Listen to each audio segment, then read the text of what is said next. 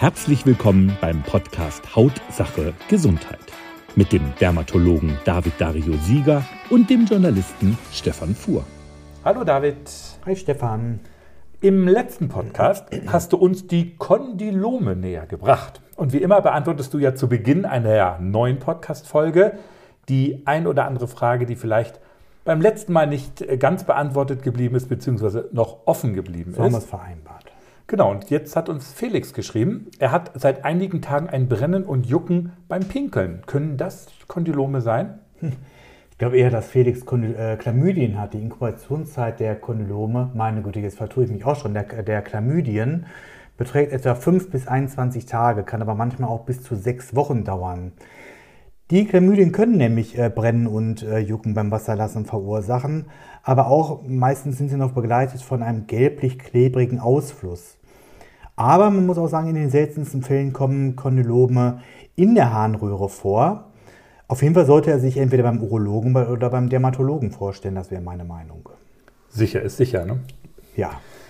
Wenn Sie auch eine Frage zu unseren Themen haben, dann mailen Sie an info@hautsache-gesundheit.de. In der nächsten Folge versuchst du wieder die eine oder andere Frage zu beantworten, mhm. aber wir betonen, es ist keine individuelle ärztliche Beratung.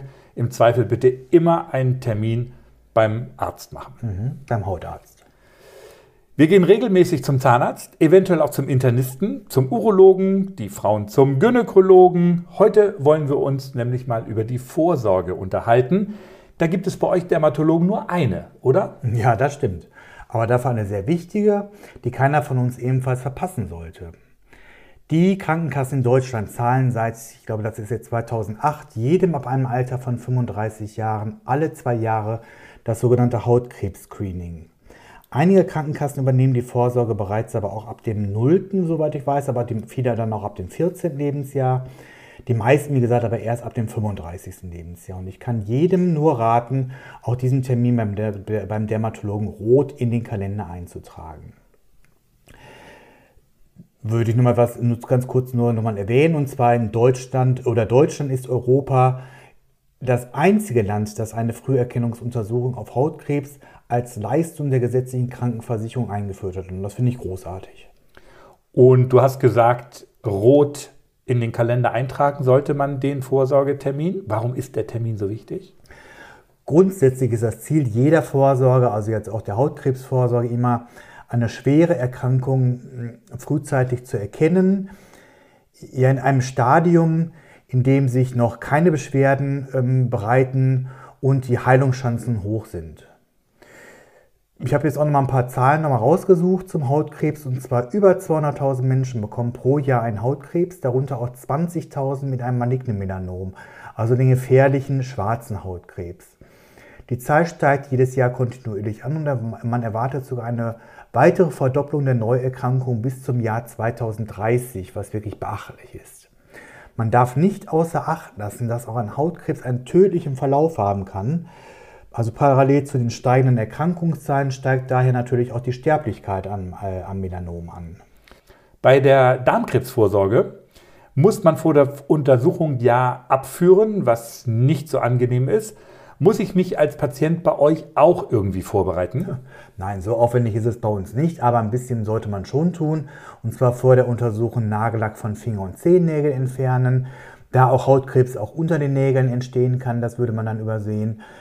Ohrschmuck wie Ohrstecker oder Piercings können das Entfernen kleinerer äh, oder können das Erkennen kleinerer Veränderungen erschweren.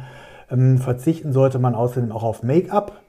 Das habe ich auch schon ganz, ganz oft gehabt, dass Patientinnen, die wirklich zur Hautkrebsvorsorge kommen, völlig geschminkt sind im Gesichtsbereich und da kann man natürlich äh, gar nichts erkennen und gar nichts ähm, diagnostizieren. Vor allem wer helle war Hautkrebs, ist äh, beim, mit Make-up kaum zu entdecken. Da auch die Kopfhaut genau untersucht wird, sollte man auch auf aufwendige Frisuren mit Gel, Haarspray oder Zöpfen verzichten. Und wer seiner Ärztin oder seinem Arzt etwas Gutes tun will, der duscht auch früher, du kannst, oder vorher, du weißt nicht, was, was ich schon alles gesehen habe. Wollen wir mal nicht näher darauf eingehen? Ja. ähm, dann erzähl mal, wie läuft die Untersuchung im Einzelnen ab? Also ich erzähle jetzt mal so, wie ich es immer mache und ich beginne immer mal mit der Frage nach Hautkrebsvorerkrankungen in der Familie oder beim Patienten selber. Zunächst äh, zudem auch noch, ob sich eine Hautveränderung verändert hat oder neu gebildet hat. Dann folgt die Untersuchung der ganzen Haut, wofür der Patient sich komplett entkleiden muss.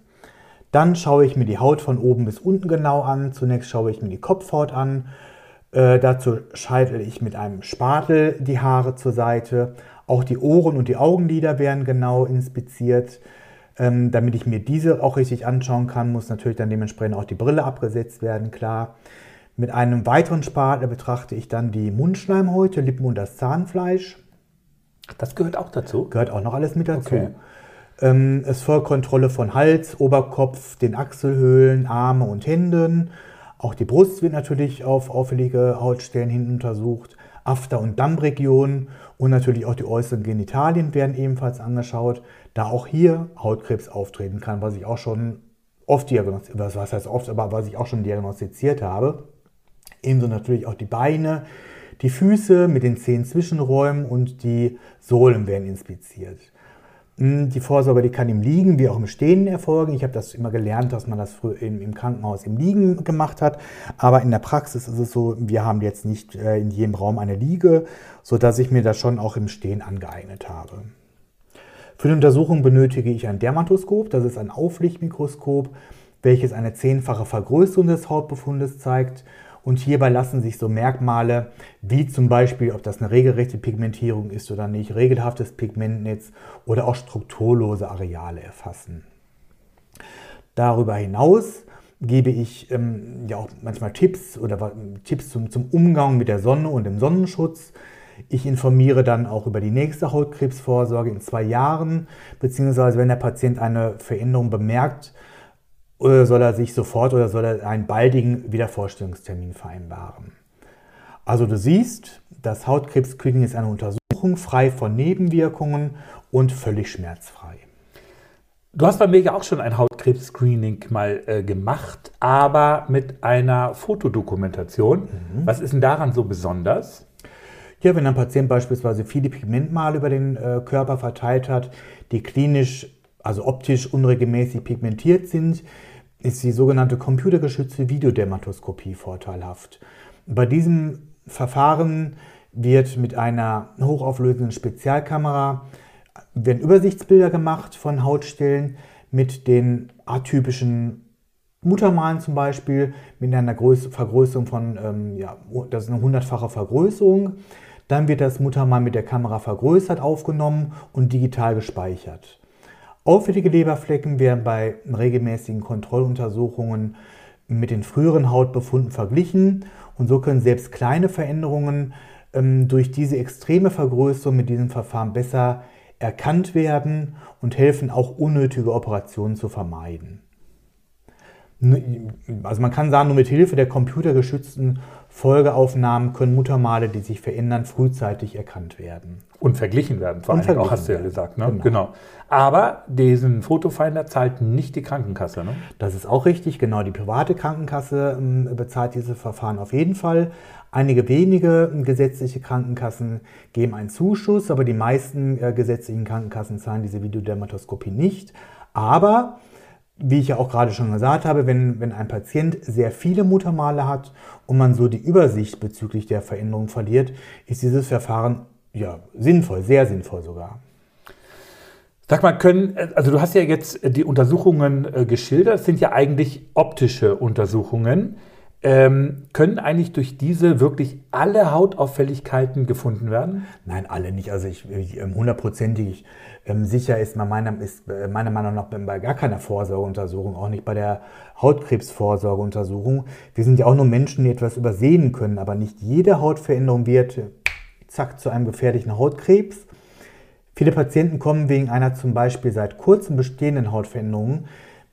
Die mit dem Dermatoskop kann ich die dann als gutartige Hautveränderung erkennen und so den Patienten auch schon beruhigen. Das ist auch immer ganz vorteilhaft. Also bestenfalls zumindest, ne? Genau. Vielleicht nochmal an dieser Stelle, jeder sollte seinen äh, Körper auch selbst beobachten. Ähm, wenn man sich, wenn man ähm, an sich an einer Hautveränderung feststellt, sollte man dann wirklich auch dringend einen Termin beim Dermatologen vereinbaren. Und was passiert, wenn du bei, der Haut, bei dem Hautkrebs-Screening eine Hautveränderung gefunden hast? Ja, dann planen wir eine Operation, also eine Exzision der Hautveränderung in Lokalanästhesie und diese Hautveränderung wird dann histologisch untersucht. Das ist immer so, ne? Das ist immer so.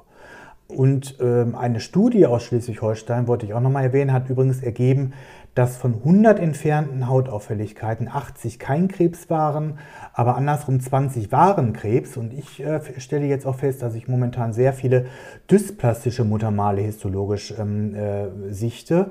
Also das heißt, das histologische Ergebnis zeigt, dass das dysplastische Muttermale waren, also veränderte Muttermale und stark unregelmäßig pigmentierte Muttermale.